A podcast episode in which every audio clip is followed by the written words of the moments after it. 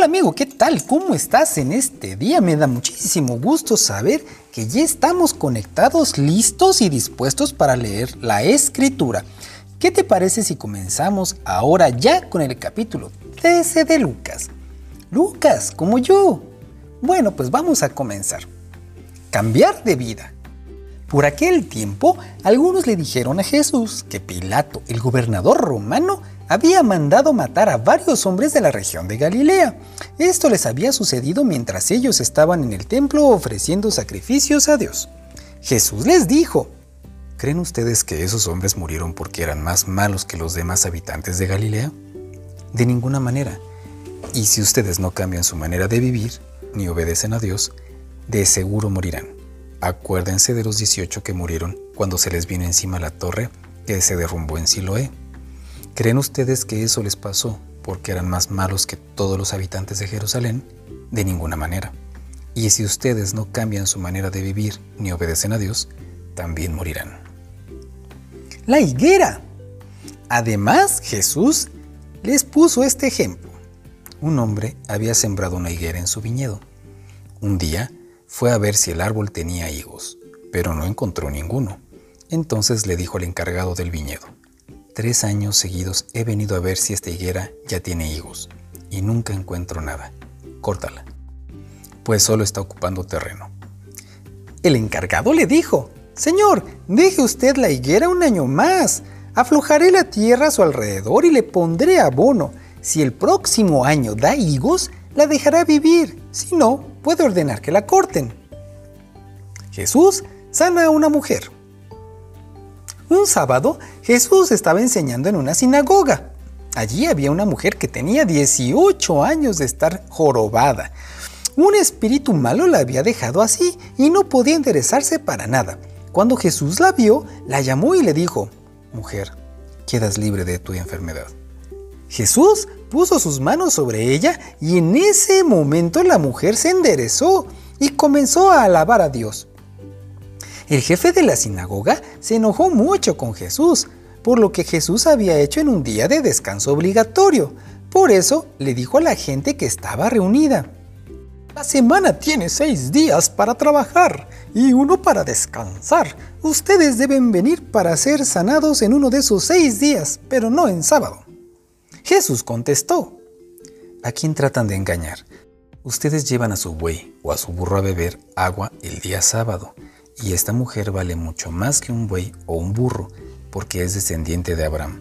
Si Satanás la tuvo enferma durante 18 años, ¿por qué no podrían ser sanada en el día sábado? Cuando Jesús dijo esto, sus enemigos quedaron avergonzados.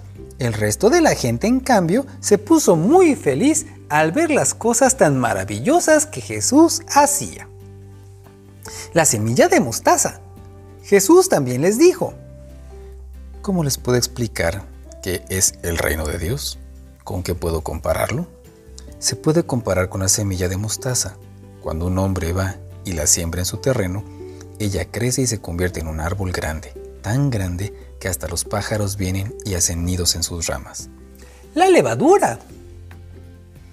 Jesús también les dijo, ¿con qué más puedo comparar el reino de Dios? Se puede comparar con lo que sucede cuando una mujer pone un poquito de levadura en un montón de harina. Ese poquito hace crecer toda la masa. La entrada estrecha. Durante el viaje hacia Jerusalén, Jesús pasaba por los pueblos y aldeas y enseñaba a la gente.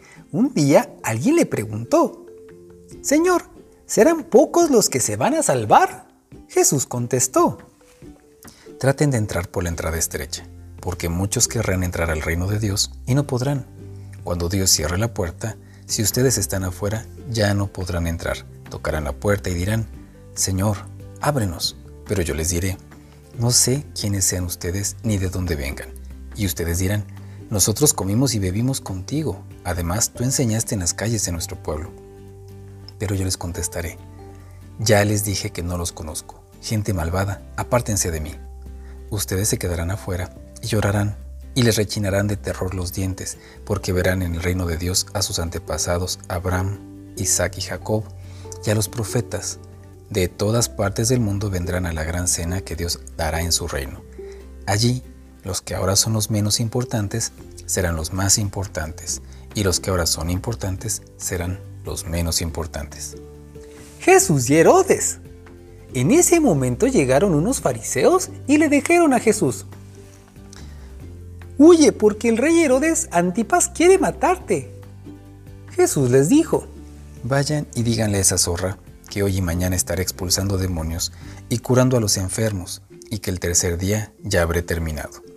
Aunque, en verdad, hoy, mañana y pasado mañana deberé seguir mi viaje hasta llegar a Jerusalén. Después de todo, allí es donde matan a los profetas. Jesús llora por la gente de Jerusalén. Habitantes de Jerusalén, ustedes matan a los profetas y a los mensajeros que Dios les envía. Muchas veces quise protegerlos a ustedes como la gallina que cuida sus pollitos debajo de sus alas, pero ustedes no me dejaron. Por eso su templo quedará abandonado y les aseguro que no volverán a verme hasta que digan, bendito el Mesías que viene en el nombre de Dios. Fin del capítulo 13. Nos vemos mañana.